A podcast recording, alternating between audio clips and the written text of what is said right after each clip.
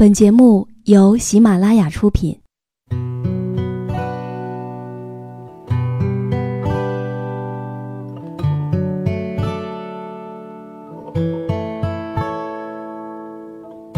开心时，听歌入耳；伤心时，听歌入心。有时候，喜欢听歌，不只是因为歌曲好听。而是因为，歌词写的就是自己。喜马拉雅晚上十点，让时光煮雨和你一起品味音乐，诉说心情。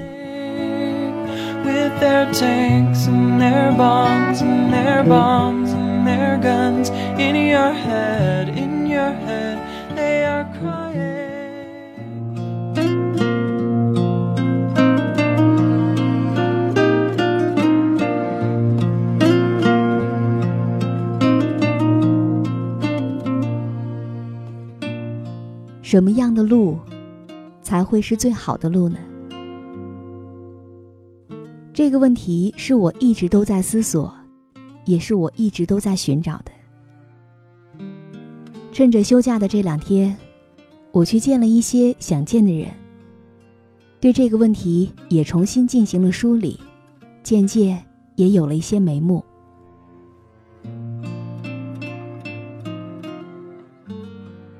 其实我们在做选择的时候，很难说清楚眼下的选择究竟是不是一条最好的路，可能成功，也可能失败。然而最重要的一点就是，我们要结合自己的特质去思考。如果选择了这条路，今后能否在最坏的结果来临时不至于崩溃？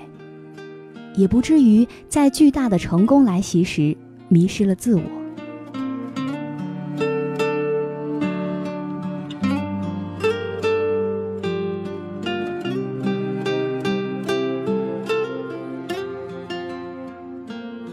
嗨，今天你过得好吗？这里是喜马拉雅电台，晚上十点，欢迎你的如约到来，我是时光煮雨。每周四晚和你相约在这里，一起来品味音乐，诉说心情。今天我要和你分享到的文字，来自于简书作者赵小黎。喜欢他的朋友，也可以在简书 APP 关注他的更多文字。如果你想要获取本期节目文稿，也可以添加我的公众微信，编辑。倾听时光煮雨这六个字的首字母就可以找到我了。以下的时间，一起来听故事。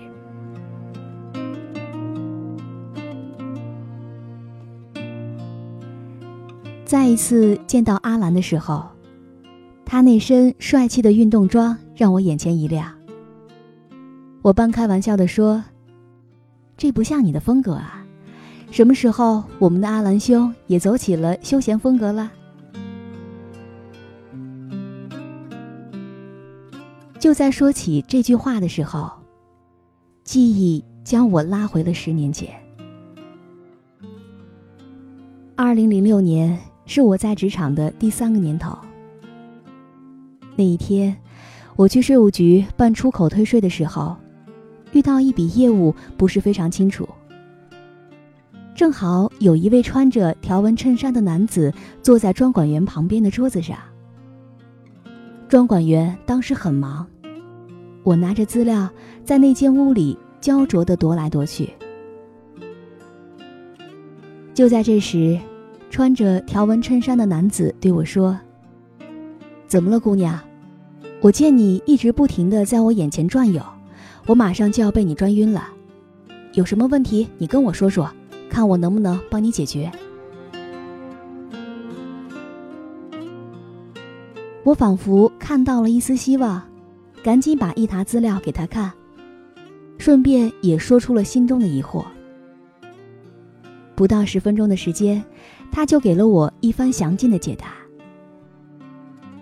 临出门的时候，他给了我一张名片，一看得知，原来他是 CPA，并且还开了一家会计师事务所。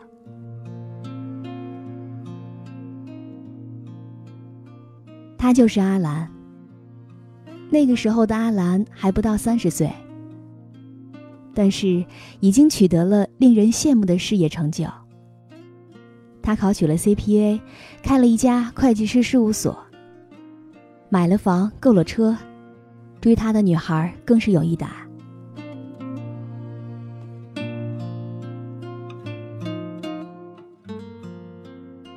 那一年，单位正好要年终审计，我第一时间就想到了阿兰，就给他打了电话。阿兰到楼下的时候，我在公司门口迎接他。出乎我意料的是，他当天并没有开着他的豪车过来。我说：“怎么今天这么环保？”他只是神秘的笑了笑，说他担心开着豪车进来会给公司老板带来不必要的压力。我说：“你想多了吧？这有什么遮遮掩着的？那车子也是你用自己赚的钱光明正大买的呀。”他说了句：“姑娘，很多事儿你还嫩着呢。”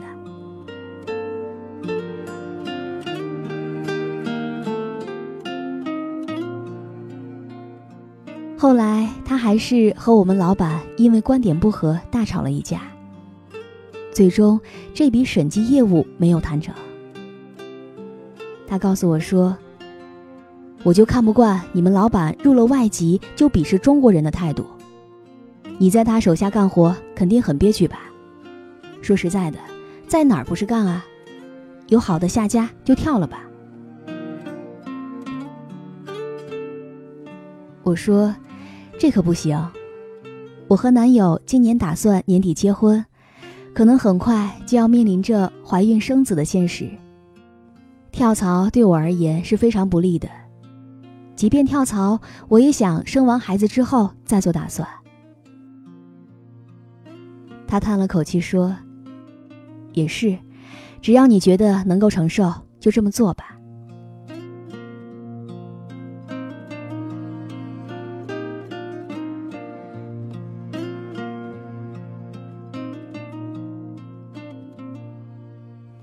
时间一晃就过去了十年。我问他说：“怎么样？最近业务还不错吧？”阿兰停顿了下来，喝了一口咖啡。他说：“转给别人做了。”我又问他：“为什么呢？是经济不景气吗？”然后他给我说了这么一番话。这段话的大致意思就是：其实每个人都在不停的践行着自己的认知以及自己对人生的理解。然而，之所以这种实践总会变来变去，是因为你自己的认知以及理解都会随着你的阅历发生改变。曾经以为重要的，在现在看来，或许就没有那么重要了。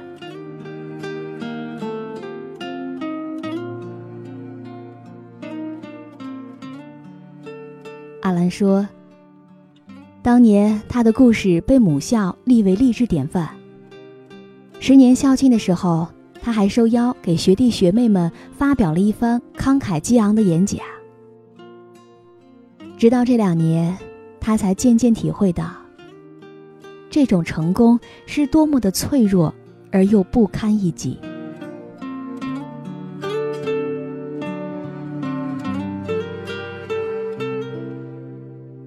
患了一场重病。按他的话说，当他好不容易从死神手里逃脱过来的时候，赫然发现自己之前的价值观好像有哪里不太对劲。这样的循环模式就是：打拼赚钱消费，继续打拼继续赚钱再继续消费。看似成功的光环之下。他很清楚哪些人正是对他虎视眈眈，所以他要刻意低调。生怕有一丝张狂的举动就会引火上身。就是这样，常年超乎常人的压力，以及没有规律的饮食作息导致的结果，就是大病一场。阿兰告诉我说，身体健康的时候，我是那么不可一世，觉得自己有很大能耐。然而这一场大病让我反思了很多，在鬼门关转悠一圈回来。我发现自己之所以被无数人追捧，是因为我的头衔，而不是我这个人。在我最脆弱、最需要关爱的时候，能提供给我无条件支持的，恰恰是无怨无悔的家人。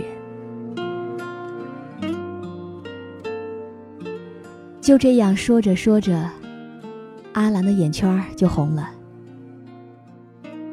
他继续说。我当时躺在床上的念头就是：我真的亏欠家人太多了。我在外面点头哈腰，拼命逢迎；回到家里，稍有不如意就暴跳如雷，大发雷霆。如果老天怜悯，能让我重新回来，我一定会好好陪伴他们的。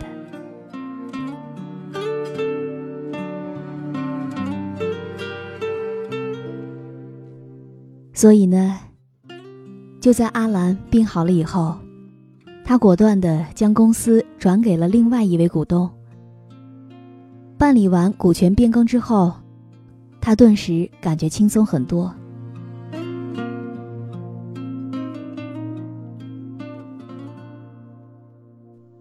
如今的阿兰在一家单位担任财务顾问，同时也承接一些单位的财务培训。算是一名自由职业者了。我问他说：“你觉得对很多人而言，到底怎么样选择才会是最好的呢？”阿兰说：“难道你不觉得并没有一个绝对的选择吗？就拿稳定来说，其实稳定的本身不也是一种不错的活法吗？”我现在才渐渐意识到，一个人的选择并没有好坏之分，关键在于他是否符合你自己的特质。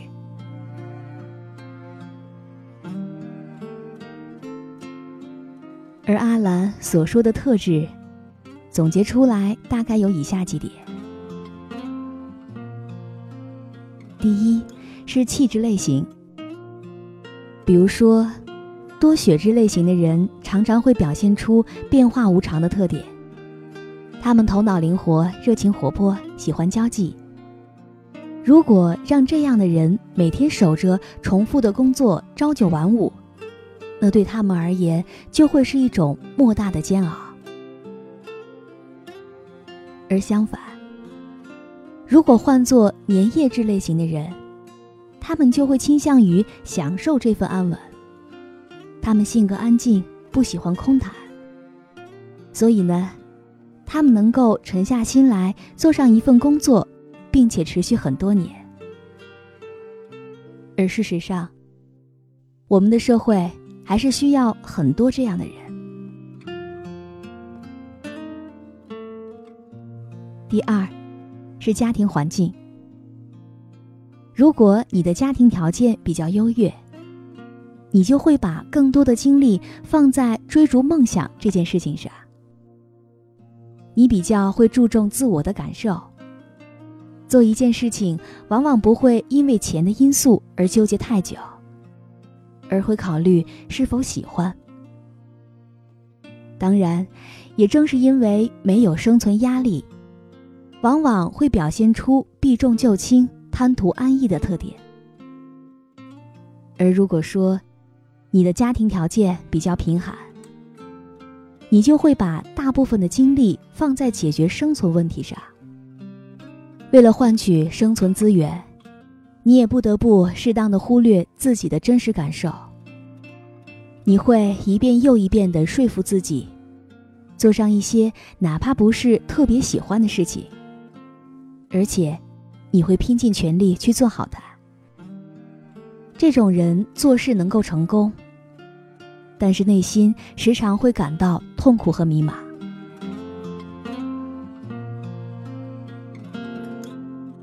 第三，是关系的支持。一个人要想活出自己的样子，在这个世界上是会遇到很大的阻力的。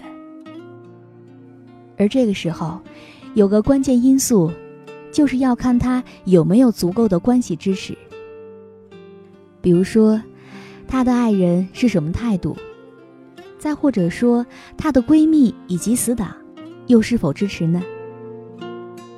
如果一件事情遭受了自己在意之人的激烈反对，尤其是最亲密的人强势阻挠，那么这件事儿就会变得非常艰难。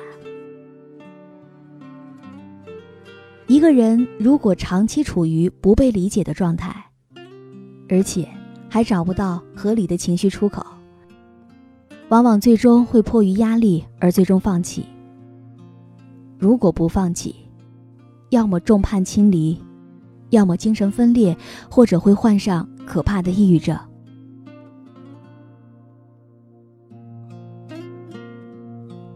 第四，是核心价值观。你认为人的一生什么才是最重要的呢？这种价值观放在极端的势力当中就能够展露无遗。比如说，作为一名会计人员，有的人就成天钻营如何损公肥私，因为在他看来，人生的价值体现就是金钱，而至于法律以及道德层面的因素。他就会自动的忽略，甚至屏蔽。放小了说，你是否愿意伤害别人而达成你的目标呢？如果让你干掉一个职场老人，踩着他的脊背而爬上去，你又是怎么样来看待这件事情的？你觉得这是正常的职场竞争，还是觉得自己难以下手呢？所以说，这里面的选择其实就能看得出来以最终的价值取向。现在的阿兰，按照他自己的话说，褪去了当年的光环，他反而活得更像一个人了。这里面最重要的一点就是，如果你知道自己的内心有些善良，有些不忍。那就要及早做好其他方面的准备，比如说，将你的爱好变成武器，渐渐通过爱好去赚钱，或者说积极为自己开拓其他的路子。否则，当对手抽刀断了你的路，你就很容易陷入困境了。但即便如此，你也要相信天无绝人之路。谁都无法断言，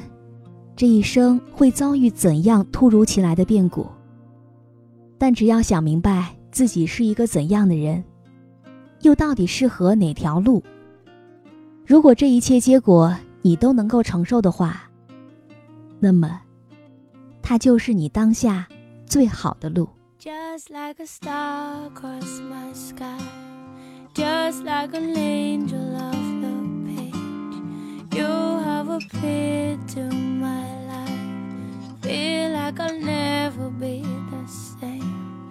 Just like a song in my heart, just like oil on my hands. Only to love you. Still, I wonder why.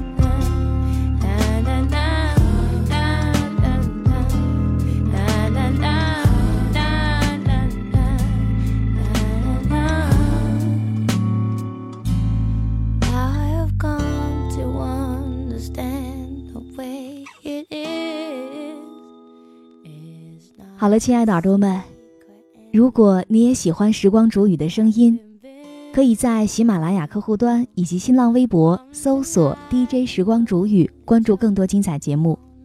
如果你也有想对我说的话，也可以添加我的公众微信，编辑“倾听时光煮雨”这六个字的首字母，就可以找到我了。好了，祝你晚安，我们下期节目再见。